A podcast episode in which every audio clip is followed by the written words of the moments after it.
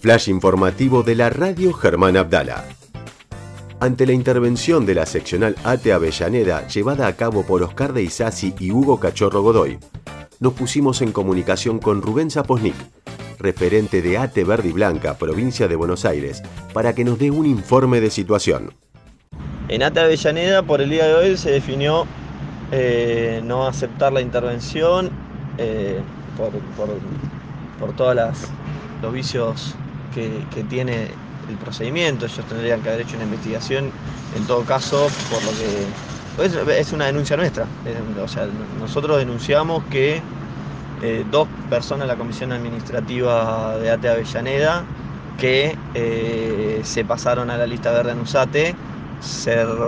retiraron un millón ochenta mil pesos de la cuenta de ATE Avellaneda del Banco Credicop, de la cuenta de ATE, o sea, de, una cuenta de las que, de las que controla también ATE Nacional. Eh, y que, exigimos que, esa plata sea restituida. Eh, a partir de esa denuncia nuestra, que la hicimos en términos institucionales, eh, para preservar para afuera la organización, ellos deciden intervenir la seccional. Cuando desde, la, desde el Consejo Directivo Nacional y el Consejo Directivo Provincial eh, tienen todas las herramientas posibles para poder investigar en el Banco Crédito fehacientemente que lo que decimos es así, que, los que, que las que retiraron la cuenta son dos personas que hoy en día están en la lista de Renusati y que esa plata, 1.080.000 pesos de los afiliados, eh, la tienen, está financiando la agrupación verde de, eh, de, de Ate Avellaneda en lugar de estar pagando sepelios, remedios y otras coberturas que, que tendrían que estar cubriendo acción social. Em, así que ahí está la, digo, esa es la cuestión de, fondo.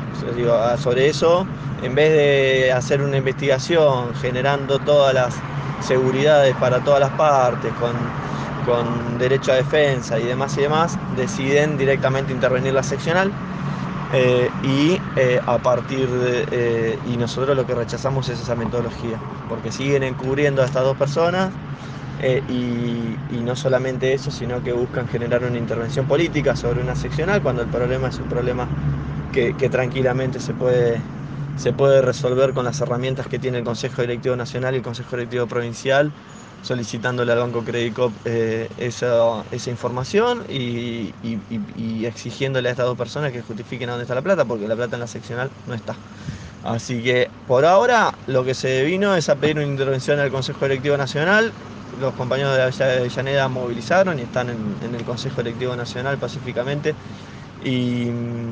por ahora es, esa va a ser la acción. Digo, obviamente si, si, en el día de hoy no hay ninguna respuesta positiva por parte de, de, Cachorro, que recién dijo que, que, recién quizás el miércoles podría, podría recibirnos, eh, si no hay una respuesta específica y concreta eh, que sirva a como respuesta válida en este marco, digo, se tomarán otras medidas y estaremos avisando. Por ahora están movilizados unos 50, 60 compañeros y compañeras de, de AT Avellaneda con su comisión administrativa y su secretaria general.